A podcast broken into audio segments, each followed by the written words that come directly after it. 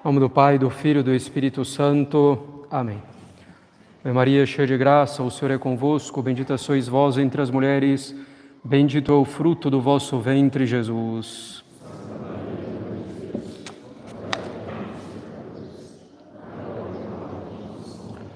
Podem sentar-se. Então, nós lembramos que no dia 8 de dezembro nós festejamos a Imaculada Conceição, que é festa de preceito, portanto, obrigação de vir à missa, a não ser que realmente seja impossível. Então, dia 8, quinta-feira, festa da Imaculada Conceição, dia de preceito.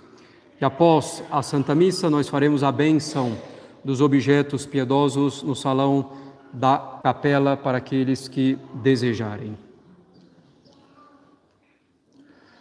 Para os católicos, no domingo passado, dissemos que nesse tempo do advento devemos eh, procurar seguir o exemplo da oração ardente de Isaías, que clama pela vinda do Messias.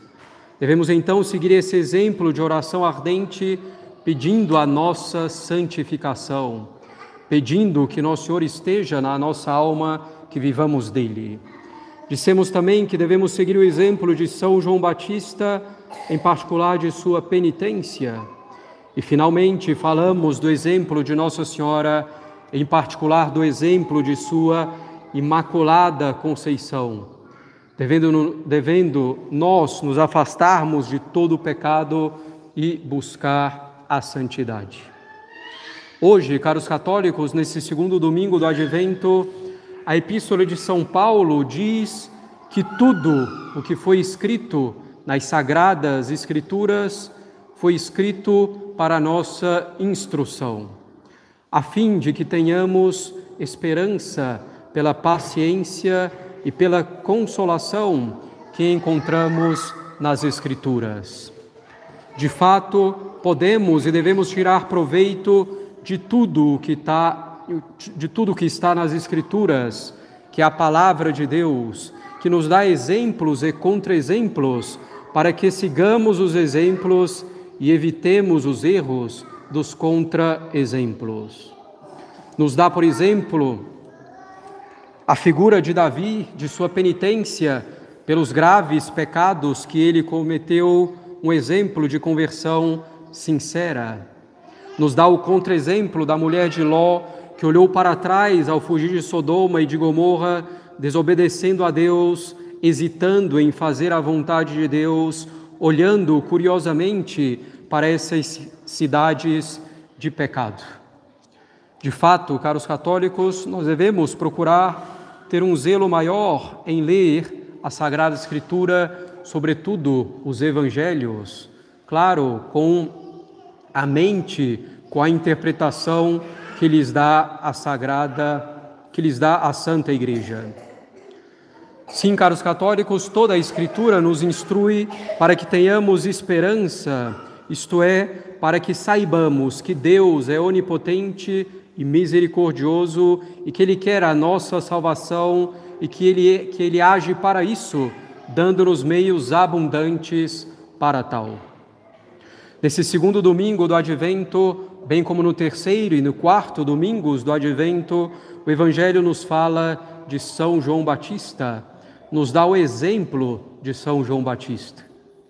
E é sobre esse exemplo, caros católicos, que devemos nos concentrar mais detalhadamente hoje, escolhendo alguns pontos da vida de São João Batista, pois seria impossível tratar de tudo apenas em um sermão. Devemos então, a partir da vida de São João Batista, considerar como Deus nos instrui. E hoje, considerar em particular como Deus tem uma missão para cada um de nós. Considerar a necessidade do desapego dos bens desse mundo e considerar a necessidade de forte retidão em nossa vida. Deus tem, caros católicos, uma missão para cada um de nós. Vejamos a missão de São João Batista desde o momento de sua concepção, quando o arcanjo Gabriel anuncia a Zacarias que Santa Isabel, sua esposa, vai conceber um filho, a missão do Batista está posta como aquele que deve preparar os caminhos para o Messias. Uma missão grandiosa que nosso Senhor diz que é maior que a de um profeta. Claro, São João Batista recebeu de maneira explícita de Deus essa missão bem específica. Para destacar alguns pontos nessa história. Deus pensou em São João Batista antes da concepção dele, traçando então os seus caminhos. O mesmo ocorre conosco, caros católicos. Deus pensou em cada um de nós desde toda a eternidade, antes da nossa concepção, antes da nossa existência. Poderia não ter pensado em você, em mim, mas pensou e quis livremente criar você e me criar. E tendo criado cada um de nós, nos deu, caros católicos, duas missões. Uma missão nós temos em comum com São João Batista, com todos os santos e com todas as outras pessoas. A missão de conhecer, amar e servir a Deus, a missão de sermos santos, como nosso Pai Celeste é santo, a missão de buscarmos seriamente e alegremente amar a Deus com todo o nosso ser, com todas as nossas forças, fundados na verdadeira fé que é a católica. Se Deus nos criou livremente, caros católicos, é porque Ele tem essa importante missão para nós, a missão mais importante de todas, a missão da nossa santificação. É essa a missão que Deus dá a cada um de nós, sem jamais nos abandonar. E Ele nos dá todas as graças abundantemente para que cumpramos essa missão da nossa santificação. Temos essa missão em comum, portanto, com São João Batista. Para ele, porém, a missão da sua santificação seguiu um caminho explicitamente tratado por Deus, ser o precursor de Cristo. Essa era a sua missão específica para cumprir a grande missão da sua santificação. A nossa missão específica, caros católicos, ou seja, o caminho que devemos traçar para cumprir a grande missão da nossa santificação, Deus vai nos mostrando pouco a pouco pelo desenrolar dos acontecimentos de nossa vida. E nossa missão específica é, na maioria esmagadora das vezes, uma missão discreta. Não é tão aparente como a de São João Batista, mas é tão grandiosa quanto, porque permite a nossa santificação. Que ela não seja tão visível, tão aparente como a de São João Batista, não tem importância, caros católicos. Discretamente, com simplicidade, cumprindo a nossa missão na família, no trabalho, na convivência com os outros, podemos cumprir de maneira excelente a nossa grande missão que é a nossa santificação. Portanto, cumpramos com generosidade, com amor a Deus, as pequenas missões que Ele nos dá no dia a dia, cumprindo essa missão específica que nos dá, e não cumprindo uma missão que imaginamos que Ele nos deu. E assim vamos cumprindo a nossa grande missão da nossa santificação. Considerando então São João Batista, caros católicos, podemos considerar nossa missão como Deus a preparou desde toda a eternidade, missão menos visível, mais discreta, mas que leva ao mesmo ponto de chegada à santidade. E como Deus pensa nisso, de fato, desde toda a eternidade, dispõe os acontecimentos de nossa vida para que sejamos santos, sejamos fiéis às nossas missões cotidianas, simples e discretas. Considerando ainda o exemplo de São João Batista, que nos é dado nas Escrituras, podemos reconhecer o seu desapego dos bens desse mundo. Alimentava-se de mel e gafanhotos, não bebia vinho nem licores, vivia no deserto, vestido de maneira não delicada, mais austera, com pele de camelo.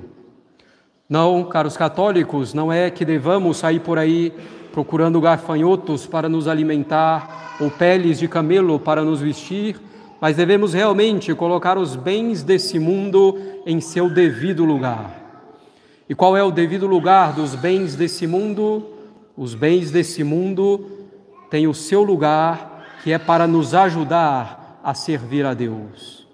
Na realidade, os bens desse mundo só são bens para nós aqui agora quando nos ajudam a servir melhor a Deus, quando nós os utilizamos para melhor servir a Deus. Do contrário, fazemos desses bens verdadeiros males, obstáculos na nossa grande missão de santificação. Devemos seguir o exemplo de São João Batista com esse grande desapego dos bens desse mundo e nos privando de alguns deles voluntariamente, estamos falando mesmo de bens permitidos. Porque se nós sempre fazemos tudo que nos é permitido, sem nos mortificarmos voluntariamente em algumas coisas permitidas, facilmente nos deixaremos levar pelos bens desse mundo, por nossas paixões desordenadas e faremos aquilo que não nos é permitido. E podemos e devemos, caros católicos, fazer mortificações simples no nosso dia a dia, as oportunidades não faltam. Se estou com sede, tomar água calmamente ou adiar por alguns instantes, matar a minha sede, deixar de ver em algum momento algo que me agrada mais, comer menos algo de que gosto muito, coisas simples no dia a dia, sem nos encher tampouco de um monte de privações. E é bom para cada um de nós ter alguma mortificação definida e constante para fazer duas ou três vezes na semana. Por exemplo, tomar dois dias na semana, tomar apenas água, nem, nem suco, nem refrigerante, outras bebidas. Ou então não comer doce dois, três dias na semana, ou tomar um banho mais frio em dois, três dias na semana, escolher apenas uma ou duas penitências assim simples e manter com humildade e simplicidade, manter essas penitências com humildade e simplicidade, oferecendo-as a nosso Senhor por alguma intenção, para que abandonemos um determinado pecado, para que cresçamos em determinada virtude, ou oferecendo pela conversão de alguém ou pelo bom fruto de alguma obra. Portanto, o desapego dos bens desse mundo, tão bem exercido por São João Batista, usando dos bens desse mundo para servir melhor a Deus, é o que devemos fazer. Com pequenas mortificações em algumas ocasiões do nosso dia a dia e alguma mortificação já definida, também simples, duas ou três vezes na semana, sem que fiquemos sobrecarregados, sem que fiquemos irritadiços, impacientes com essas mortificações que são moderadas e sem que queiramos compensar essas mortificações com outros prazeres. Desapego dos bens desse mundo, utilizando-os somente para servir melhor a Deus e essas mortificações simples. Finalmente, caros católicos, o que devemos considerar sobre São João Batista nas Escrituras para a nossa instrução hoje é a sua firme retidão. Como diz nosso Senhor no Evangelho de hoje, o Batista não era uma cana agitada pelo vento, ou seja, não era movido pelos sopros de diferentes doutrinas, pelo sopro das diferentes facções religiosas e políticas de seu tempo, não era movido pelo sopro das paixões, pelo sopro do respeito humano ou do orgulho. São João Batista era firme como um cedro do Líbano ou como uma palmeira que tem raízes mais profundas, que guarda bem a água que encontra, permanecendo sempre verde, sempre na verdade. São João Batista não era movido por outra coisa senão Deus. E ele clamava no deserto: Clamava no deserto, literalmente, caros católicos, pois ficava em uma região de deserto geográfico, mas clamava no deserto religioso, no deserto moral, no deserto de fé. Sem perder a coragem, sem desanimar, mas firme na retidão da doutrina, firme na retidão moral, firme no trato com o mundo, firme no cumprimento de sua missão. Nós, caros católicos, vivemos em um deserto nesse mundo que é um vale de lágrimas e ainda mais em nossos tempos. Deserto de doutrina, deserto moral. Facilmente podemos ser agitados pelo mundo, pelas paixões, pelas facções políticas, religiosas, pelo respeito humano, pelo desespero, pelo orgulho. Não é que devamos sair por aí simplesmente pregando nas praças públicas e nas beiras dos rios, se não temos o preparo suficiente para isso. E se não recebemos essa missão específica claramente da Igreja. Devemos clamar no deserto, caros católicos, vivendo como bons católicos, vivendo bem os mandamentos, as virtudes, nossos deveres de Estado, Devemos ser retos e firmes, sem compactuar com o mundo, sem querer dividir a nossa alma entre Deus e o mundo, entre Deus e o pecado. Sejamos, portanto, firmes em Deus, busquemos essa retidão firme no cumprimento da nossa grande missão, que é a nossa santificação. Tendo a retidão firme em nossa missão específica, retidão firme generosa e cheia de caridade. Assim, caros católicos, hoje devemos ver o que foi escrito para nós nas Sagradas Escrituras sobre São João Batista, considerando o seu exemplo da missão que Deus nos dá, da nossa santificação, com a missão específica que Ele nos dá no nosso dia a dia, no nosso estado de vida considerando o necessário desapego dos bens desse mundo e a mortificação, e considerando a retidão firme. Em nome do Pai e do Filho e do Espírito Santo. Amém.